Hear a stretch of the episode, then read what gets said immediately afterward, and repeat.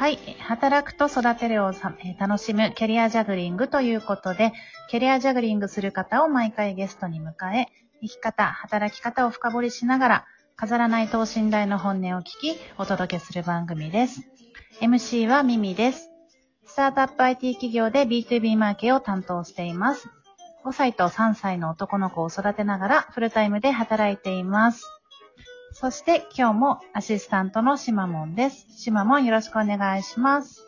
よろしくお願いします。とミミさんと同じ会社で、えー内部監査やリスクマネジメントを担当しています。7歳の女の子と3歳の男の子を育てながらフルタイムで働いています。よろしくお願いします。はい、よろしくお願いします。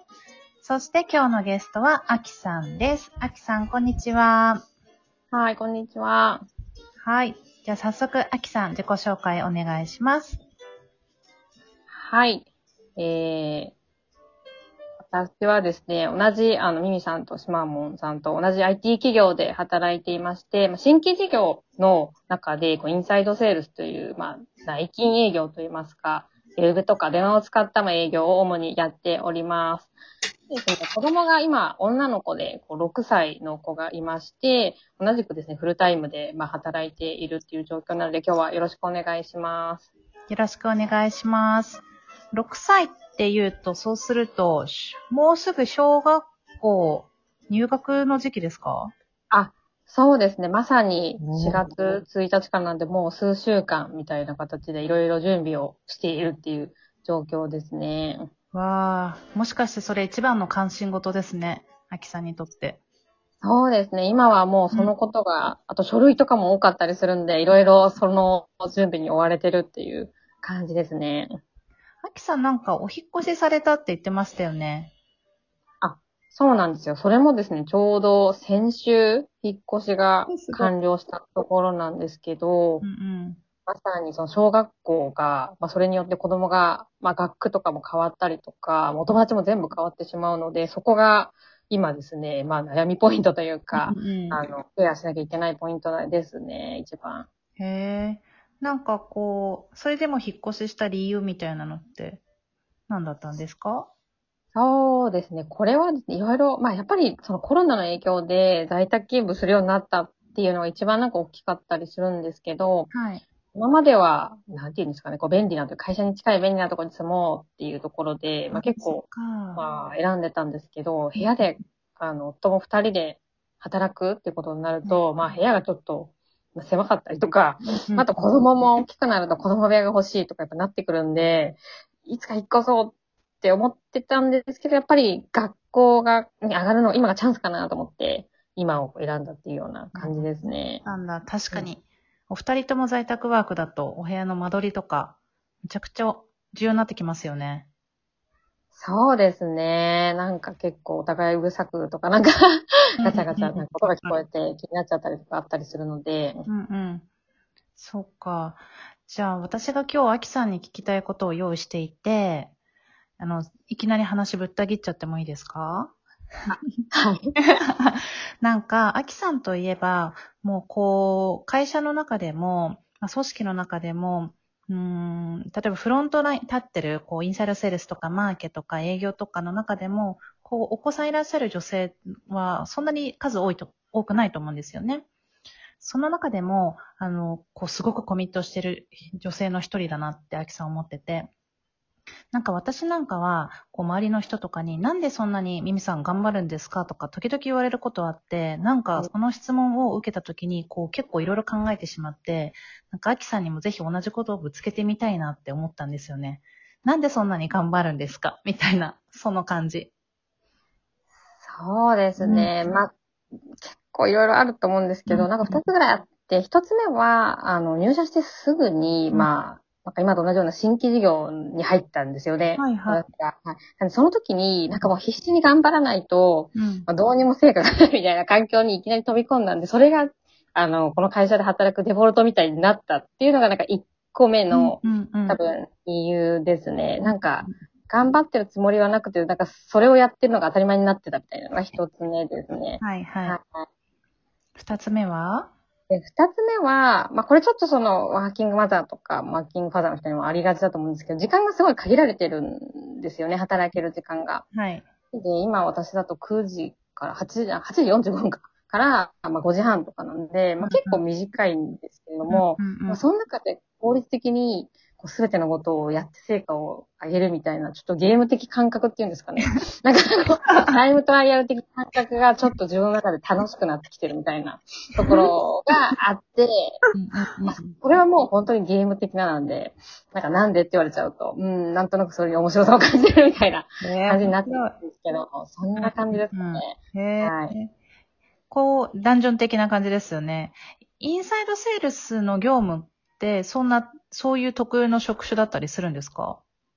うん、多分そう、私は個人的にはそう思っていて、うん。なんでかっていうと、そのお客さんに電話したりとか、メールしたりとかして、まあ商談の機会を作るってもんなので、基本的には、あれなんですよね、お客さんが動いてる時しか、あの、成果を出す活動ができ、できにくいっていうか、あなんか夜に資料を作成したりとか、なんか何かのデータを待って何かやるとかじゃないんで、もうほんと9時5時の中でいかに集中するかっていうのが結構肝になる仕事なんで、うん。なんか、そこの中で、例えば8時に電話しても出ないですし、21時に電話しても出ないし、あうん。その時間で効率的にやるっていう意味では結構、なんていうんですかね、こう、限られた時間があるの中で成果出したい人にはぴったりなのかなと、個人的にはなんとなく思ってますね。ね。その時間内で成果を出すっていうことですよね。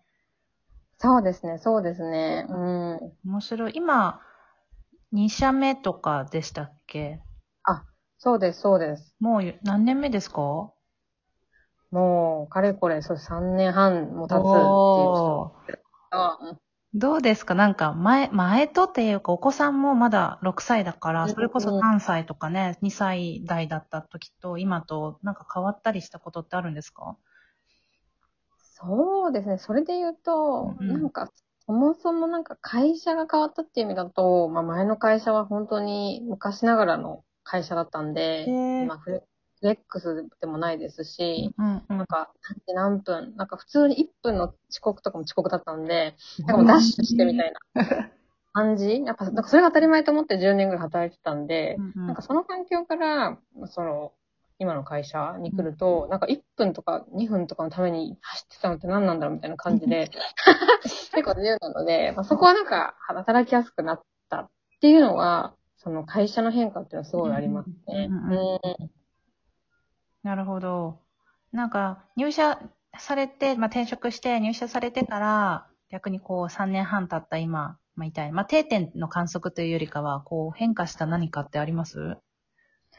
そうですね。うーん、変化したのは、まあ、まず、うんまあ、子育てに関して言うと、まあ、子供が大きくなったんで、最初2歳だったんですよね。2歳で転職活動もフルタイムの後にやってとか、あ、そう結構ギリギリまで授乳してたんで、ねなんかその当時は、子育てが多分結構普通に体力を奪ってたんですけど、今は、大変っちゃ大変ですけど、そんなにこう、忙しい、子育てが大変というかは、まあ仕事がハードになってきたな、みたいな方が多いですかね。はい。え、え具体的に？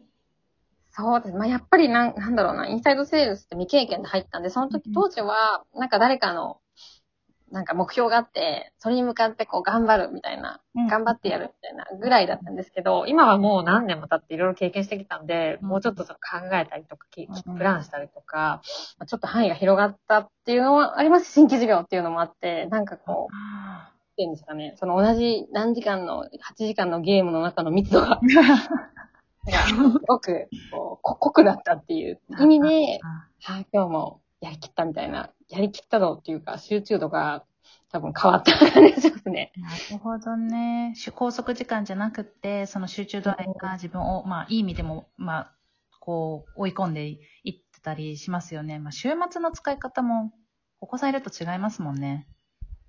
そうですね。うん本当に違いますよね。昔はね、なんか、マッサージ行って、飲みに行ってとか、そうそうなんか、寝てとか楽しくやってましたけど、ね。今は、もう、公園にいるっていう、なんか、公園にいるみたいな感じですもん。あとはは、アキさんといえば、もう、やっぱりワインだと思うんですけど、ワインどうですか？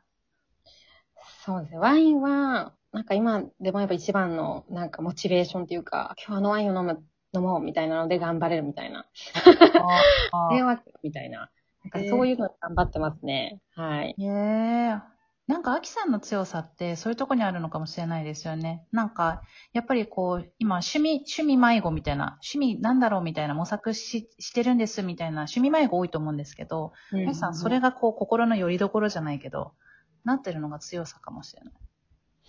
うん、そうですね趣。趣味でもあり、まあお酒なんで、うんまあいろいろストレス解消もできる。ちょうどいい。まああとちょっと勉強してる感も出るみたいな。ちょうどいい趣味かもしれないんで、もし飲みたい人がいたら、ちょっとぜひ、コロナが終わったらですね、飲みたいです。ワイン部ってのもやってたんですけど、全然活動できてないんで。うんはい。最近なんか買ったものとかありますか？最近は、まあなんか引っ越ししたんで断捨離がメインだったんですけど、まあ一つは、もう体中がもうカカチンコチンというか、なんかもう動きもしないですし、椅子の上に、まずっと座ってるんで、こう、なんとかしなきゃいけないっていうところで、けど自分は行きたくないっていうところで、まあ、ストレッチですね。ストレッチジムに通い始めたっていう、おー始めたことですね。ういいん。ですね。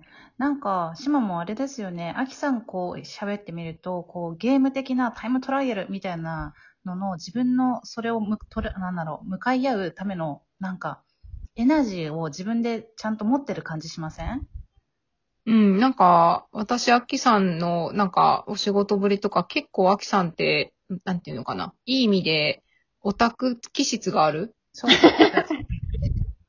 そう、わかります。まあ、そんなアキさんなので、今日はいろいろお話伺えてよかったです。アキさん、最後一言5秒で。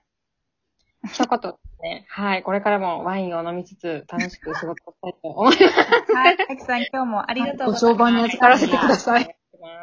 はい、さよなら。